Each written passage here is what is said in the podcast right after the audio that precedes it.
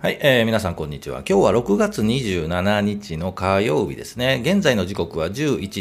33分ということで、えー、いつものように全場終了後に収録をしていきます。最初日経平均チャートを見ていきます。そして個別銘柄、今日は、はい、リクエストいただきました富士通ゼネラルを見ていきたいと思います。あと、川崎汽船、オリエンタルランド、サンリオ、エニーからあたりの、えー、フォローをいきたいと思います。そして10分くらいから今日のお話、えー、久しぶりにダウ指数のチャートを見たいというふうに思うので、よろしくお願いします。今日買った銘柄もあるのでね、そのあたりのお話も含めながらいきたいと思います。はい、えー、このチャンネル、スイングトレードを基本にしています。えー、同意づきそうな銘柄を上げて、チャートを見ながら、冷やしのチャートを見ながら、このあたり売りかな、このあたり買いかなというお話をしていきますので、ぜひ興味のある方はよろしくお願いします。こんな感じで説明しますのでね、よろしくお願いします。それでは行きましょうか。まず日経平均から行きましょう。日経平均です。えー、前場を終了しまして、えー、日経平均前日比、昨日月曜日ですね。えー、の終値と比べるとマイナス、はい、252円11銭安ですね。250円ほど安いところで前場は終了しています。で、日経平均株価はというと3万2000 446円70銭ということで、32,500円はちょっと割ってしまいましたというところですね。安いところでは、えー、っと、300円安ぐらいまではあったんじゃないかなというふうに思います。そうですよね。えー、11時半で300、うん、32,350円を割ったところでもう一回切り戻しているという感じですね。えー、それではチャート見ていきましょう。日経平均の日足のチャートですね。えー、っと、金曜日にぐわんと下がって、月曜日も、えー、っと、まあ、小さく下がったんですよね、昨日ですけどね。で、えっ、と、昨日お話はしました、ツイッターにも入れたんですが、このまま、えー、大体、おしめが2、3日、うん、2日から4日ぐらいのおしめを作って切り返しているんですが、今回のおしめはもうちょっとぐんぐんと下げそうなんじゃないかなというふうなことで、昨日もお話ししてツイッターにも入れています。で、えー、今日、うん、もっと下げてもいいようなチャートには見えなくもないんですけど、うん、でも頑張っているなという感じがします。ですが、このままもう一度切り返して上に行くような感じには見えないというのが、えー、雰囲気ですね。ですので、えー、今日このまま終わったとしても、明日もうちょっと下がるんじゃないかなと。で、アメリカの状況にもよるかとは思うんですが、ああんまりよろしくないんですよね、アメリカもね。で、ぐんと下がるんじゃないかというふうに思っています。ですので、一旦やはり3000、悪いところで言うと3あ3万、3万ですね。はい。3万1600円とかね、500円くらいまでぐーっとこの7月の頭にかけて下がってくるんじゃないかなと思います。まあ3万2000円ぐらいですかね。えー、そのあたりで横に並んで7月1週目、2週目横に並んでそこから切り返すところから上に上がるかなといったところから、買いに走るというのもいいんじゃないかなというふうに思います。ですので、現在のところは、えっ、ー、と、と、なんて言いましたっけね。えー、題名に入れましたよね、下落もどこまでかということで、先ほど言った通りで、さあ何を準備して待つかというと、買いを準備して待ちましょうということで、今のところキャッシュポジションもね、高めにして、え、待てばいいんじゃないかなというふうに思います。まだ買いかというとね、えー、もう少し待ってもいいんじゃないかな、もうちょっとガンと落ちて、やはり落ちたところを横に並んで上に上がるところというとったところを、え、狙っていくのが、まあまあいいんじゃないかなというふうに思います。はい、えー、ということで、えー、っと、そうは言ってもですね、実はね、今日勝ったんですよね、といったところをお話ししたいと思います。では、切り替えて個別銘柄いきましょうか。はい。えー、リクエストいただきましたね、富士通ゼネラルを見ていきたいと思います。あと、川崎汽船オリエンタルランドサンリオエニーからあたりフォローいきましょうか。はい、えー、っと、ではリクエストいただいた富士通ゼネラルですよね。チャート切り替えましょう。もう一度、日足チャートに戻ります。富士通ゼネラル6755、えー、6755、富士通ゼネラルですね。はい、えー、日足を出しています、えー、下向きですよね。ぐーっと、えー、下に向いてきていますということで、まあ、止まるところが今3100円あたり、えー、ということなので、えー、チャートで見るともうちょっと広く見ますと、止まるところはまあ3100円、このあたり3000円ぐらいで止まるかなというふうなチャートには見えます。ですので、えーと、もうちょっと横に横に並ぶというチャートには見えなくもないですよね。ですので、もうちょっと大きくしましょうね。えー、っと今こう、底根を探っている状態に見えますね。昨日確かにまあ十字線引いて、えー、っと下髭を引いているというところなので、まあまあこのあたりの3100円ぐらいで止まるのかなというふうには見えています。ですが、このままここから上にすぐ上がるかというと、ちょっとなかなかそうは見えないんで、それなりの時間がかかると思います。さあ、さあそれがいくつ、いくつというかね、どれぐらいの期間かというと、ちょっとこの雲がありますよね。もうちょっとちっちゃくしますね。えー、もうちょっとこっち寄せると、このまま横横横横並んで、この雲の中を突入して上に上がったところ、突入して移動平均、この黄色のね、移動平均、えー、50日がぐーっと来て、えー、そして横に並んである程度パワーをためつつ上に上がったところの段階なので、えー、っと単純に言うと9月ですね、はい、ぐらいまでちょっと横に並ぶんじゃないか、まあ、それまでに8月中旬末あたりでもちょっと反応がありそうな上のね反応がありそうな感じがしますが、もう少し時間がかかると思います。で、えっ、ー、と、富士通ゼネラルですよね。えー、まあ、富士通という名前がついているので、富士通に関連あるかというと、まあ、関連あるんですが、まあ、ほぼ別会社と考えてもいいんじゃないですかね。えー、というふうに思います。ですが、最近、富士通って印象悪いですよね。なんかね、えっ、ー、と、まあ、システム会社なんでね、まあ、トラブルが起こるのはまあまあよくある話なんですが、えーと、パソコン作ってるところがちょっと価格の問題があったり、えっと、あと、携帯電話の会社が潰れたりしてますよね。まあ、関連会社なんですが、印象という、えっと、意味で言うと、ちょっと悪いかなという感じがします。で、えー、あと、富士通ゼネラルなんかあるのかなと思うんですけど、いい材料がね、なかなか見つからないので、えー、っと、そうですよね。もうちょっと、まあ、この辺りで低迷するとは思うんですが、えー、仕込んでいっても、やはり8月、9月とか、そこから上に上がってくるところを狙うという形に見えます。でも、上値は限られているといえば、まあ、3800円とかね、うん、3500円とか3600円とか、そのあたりまでいけば、まあまあ、3400円かな、目先3400円をめどに考えるのが、いいかなというふうに思います。で、こういう銘柄、こうまあ、この銘柄もいいんですが、えっ、ー、と、これを見ているよりも他を見た方がいいんじゃないかなというふうに思います。富士通ゼネラルでした。はい、えー、次、お船行きましょう。川崎汽船ビヨンと上がりましたね。はい、えっ、と、どうですか？と言わ言っていただいて、えっ、ー、と、なかなかこの上を抜くには、抜くまでは難しいなと、この高いところですよね。3400円あたりまではちょっとなかなか横に並ぶんじゃないですかというお話をしたところ、はい、昨日、今日と、バン バンと行きましたね。はい、えっ、と、リクエストいただいてましたが、えこのタイミングで出すというところはさすがですよね。はい、ということで、私は買ってませんが、えー、もし、えー、ホールドしていたらおめでとうございますというところを言いたいと思います。やはりこう横に並んで、移動平均とこの株価がね、くっついてきて、やはりピンと機能上がったところっていうのを、まあ予兆を感じるのが大事かなと思うんですが、えー、そうですよね、お船の方もなかなかこう上の高いところで横に並んで、ようやくもう一度、えー、回ってきたと、1周回って2周、3周、4周、5周ぐらい回ってきたのかな、えー、5周ぐらい回って、もう一回上げに転じているという形かというふうに思います。ここからまだ上、どこまで行くかというと、うん、まあ一旦こうね、これだけ上げたんですから休憩はしそうなんですが、もう一度こう2、3日、えー、もうちょっと大きくしますね。もうちょっと大きくしますね。えー、2、3日こうゆっくり、えー、下がってきて、えー、この辺りかな、7月の4日のあたりで、まあ、前後で移動平均がくっついてきて、もう一回ぐーっと上げるというようなチャートになりそうかと思います。はい、えー、そうですね、どのあたりで陸位とかね、出すかというと、うん、まあ、今日ですね、雰囲気見ると、はい。で、まあ、ゆっくり落ちてきた真ん中あたりですね、3500円あたりでもう一回仕込むというのもいいんじゃないかなというふうに思います。はい、えー、川崎汽船でした。おめでとうございます。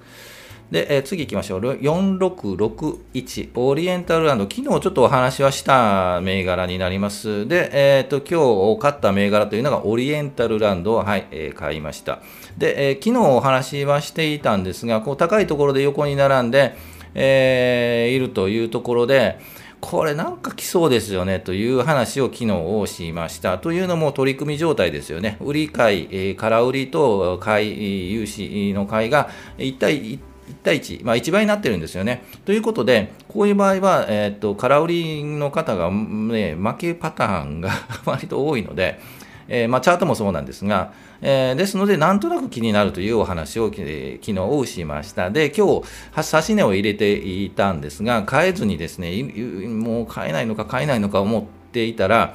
えー、上の方に行ったんで、もうえいやということで、はいえー、ほぼ成り行きな感じで、えー、買いました。ということで、まあ、多少、今のところは多少プラスになっているので、えー、これからもう一段、明日ですよね、明日ぐーっと抜いて、えー、く期待をしたいですよね、まあ、いわゆる踏み上げを期待したいというところのチャートになります。で、えー、明日ぎゅーんとなって、えっと、よりが変わらず、えーえっと、高値引きだと、あさってぐらいに、えー、成り行きのよりで売るという形をちょっと想定しています。はい。ですが、夢の国にもっと夢を置いたいですよね。もっとガンガンガンと上がる夢を置いたいんですけど、えー、目先で言うとそんな感じかなと思います。まあまあ、ですがね、明日下がる可能性もね、なくはないんですよね。はらんだ感じですよね。横に並んで、今、5497円、5500円ぐらいなんですが、明日もこの真ん中で5400円とかね、うん、なくはないですね。はい。ということで、ちょっと今後の期待をしたいというふうに思います。えー、オリエンタルランドでした。で、もう一つ、サンリオ行きましょうか。8136。サンリオもずっとお話はしています。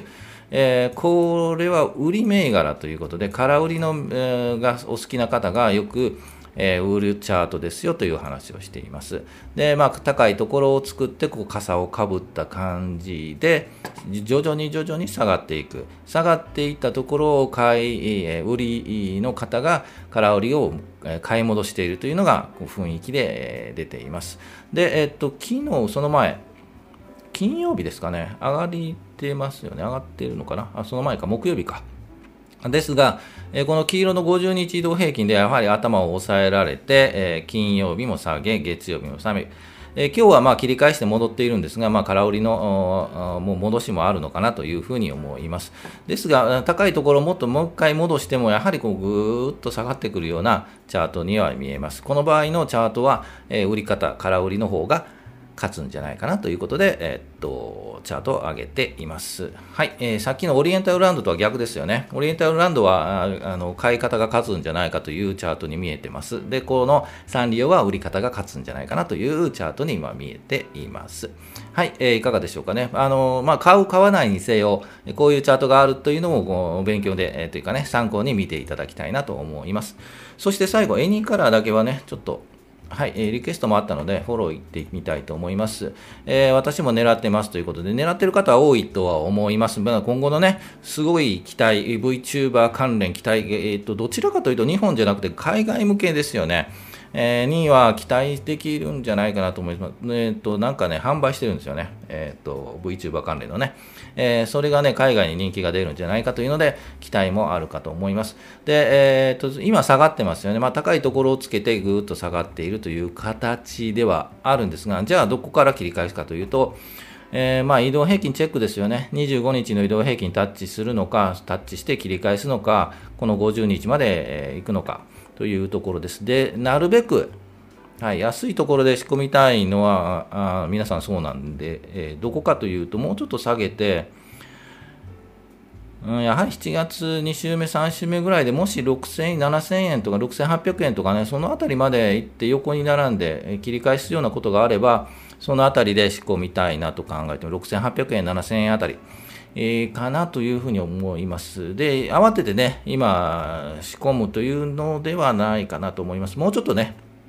はい、落ち着いてからかというふうに思いますね。ですがね、ブワーンとね、いきなりよりからね、あのギャップアップっていうかね、窓を開けて上がるというパターンもある銘柄なんでね、なんとも言えないんですよね。ですので、えーと、そういうのは正直言ってわからないので、えー、今言ったように、6800円ぐらいですかね、そのあたりで、えー、うまく、はい、拾うというのが、拾うという形ですね、えー、というのがいいんじゃないかなと思います。これから夏にかけて、このサマーラリーが入った時には、これには割と人気出るんじゃないかなというふうには思うので、7月中旬、ぐらいから8月の上旬までにかけてね、ちょっと期待したいというふうには思います。これからも注視、見ていきたいと思うので、えー、ぜひよろしくお願いします。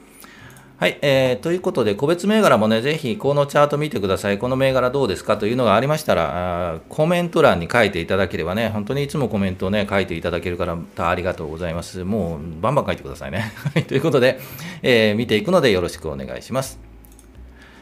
それでは今日のお話いきましょうか。今日特にお話ないんで、もうなしにしようかなとは思ったんですが、まあ面白くないのでね、えっ、ー、と一つ入れときました。ダウ工業平均、アメリカですよね、チャートを見てみようということで、久しぶりに、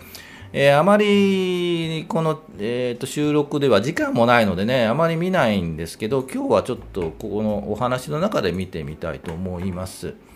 えっ、ー、と、まず、ここですよね。うん、これですよね。えー、っと、こうなってますね。目先で言うとですね、うん、3万4400ドルぐらいですよね。このあたりで何回かチャレンジしてるんですけど、ちょっと今日、今回もぐっと下がっているという感じです。えー、ですが、まあ、それほど大きくは下げないとは思うんですけど、この3万2800ドルとか3万2000、うん、ここを割るとさすがにちょっと目先では苦しいかなというふうには思います。で、えっ、ー、と、これか、日足で見るとなかなか難しいんですが、週足で見ると、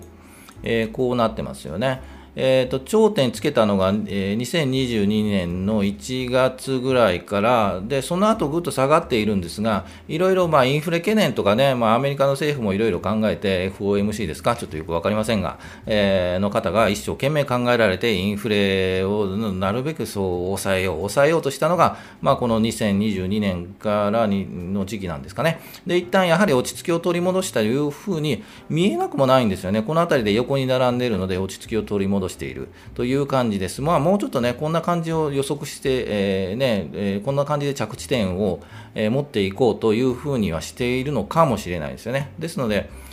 でも黄色のね、この移動平均がぐーっと来てるんですよね。ですので、ここままだまだ横横横になって、えー、いくかと思います。ですが、やはりここをガンと下がるともうちょっと広くしましょうか。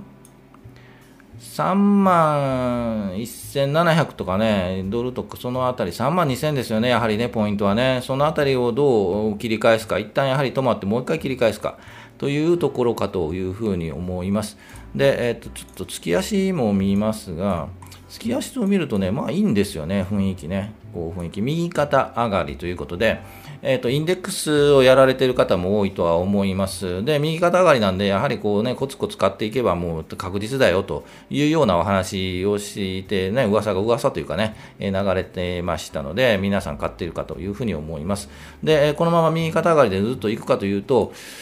まあ、いい感じに行くんじゃないかなというふうには見えなくもないですよね。で、これ、月足ですので、もう少しこうぐーっとね、この最近の3万6000ドル、ぐーっと超えるのは2026年とか、うん、2025年ぐらいには、まあ、今年2023年ですもんね、まだね。えー、24年ぐらいはまではもうゆっくりまあ上がってきて、えー、2025年ぐらいからまたこう上を抜いていくっていう感じのチャートになれば、嬉しいですね そうそうなるとは言わないんですけど嬉しいですよねっていう話ですで、えーと、インデックス投資なんか毎月コツコツ買うとは思うんですが、えー、結局のところえー、っと20年後、20年後、30年後にじゃあいくらになったのということになるので、えー、っと買ってる間は安い時がいいんですよね。はい、安く買えたらいいんですよ。で、売り時に高くなってほしいというので、売り時に安くなっていると、売り時っていうのはもう20年後、30年後ですよね。もう、もう目処で買っている方はいると思うんですが、30年後にコツコツ買ったんですけど、平均単価よりも下がったというのが悲惨なので、え逆なんですよね。安い時に買って、高い時に売るのがもう基本なんで、で、えっと、まあ、コツコツね、毎月、こう、に、積み立て NISA とかややられてる方はいるんですけど、今高くなってもね、一緒なんですよ。売らないんで。ですので、正直とまあ、安い時でね、低迷しているのが一番嬉しいかなという ふうには思うんですけど、なかなかそうはいかないんですけどね。でもまあ、コツコツ買って配当をもらって、その配当を再投資するというのも、まあまあ、それが一番大事なんでね、大きく儲けられなくても、銀行の利率よりも、うん、プラスになったよねとか、コツコツ貯めた分が、えっ、ー、と、10年後、20年後になって帰ってくるよねというのが、まあまあいい感じかなと。まあ安く買えてね、高く、その時高かったら一番いいっていうのが、あですけど、なかなかそうはうまくいかないんで、えー、まあ今買って10年後、20年後になると、やはりね、今安い方がいいです。下がってる方が逆に言うとラッキーなんで、はい。ぜひね、そのあたりはね、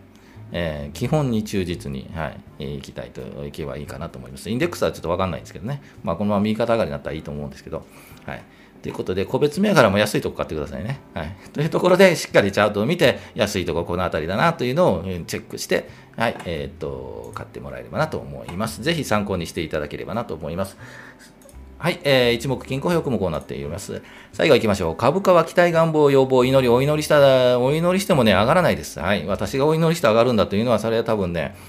うん、なんだろう。空想かもしれないんで、えー、実態を示す、その動きを示すチャートを見て、えー、判断してますので、チャートをに強くなって、投資に強くなっていきたいというふうに思います。はい、えー、いつも全場終了後に収録配信しています。だいたい平日12時ぐらいに配信するので、その時間帯にお会いできればというふうに思います。最近ね、登録者数もね、徐々に徐々に増えてきて、本当にありがとうございます。ぜひ高評価、チャンネル登録、今やっていただければなというふうに思います。ちょっと待ってますね。はい、ありがとうございます。それは、今週まだ、えー、今日火曜日ですよね。もえー、あと水、木、金とあるので、明日、え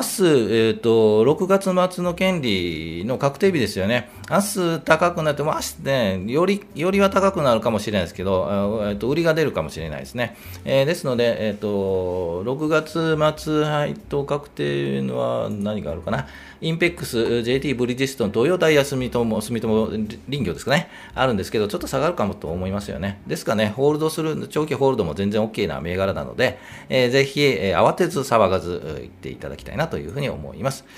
はい、えー、それでは、今週、あと、まだまだ先ですけどね、え、水木金とあるので、え、頑張っていきましょう。それでは、お疲れ様でした。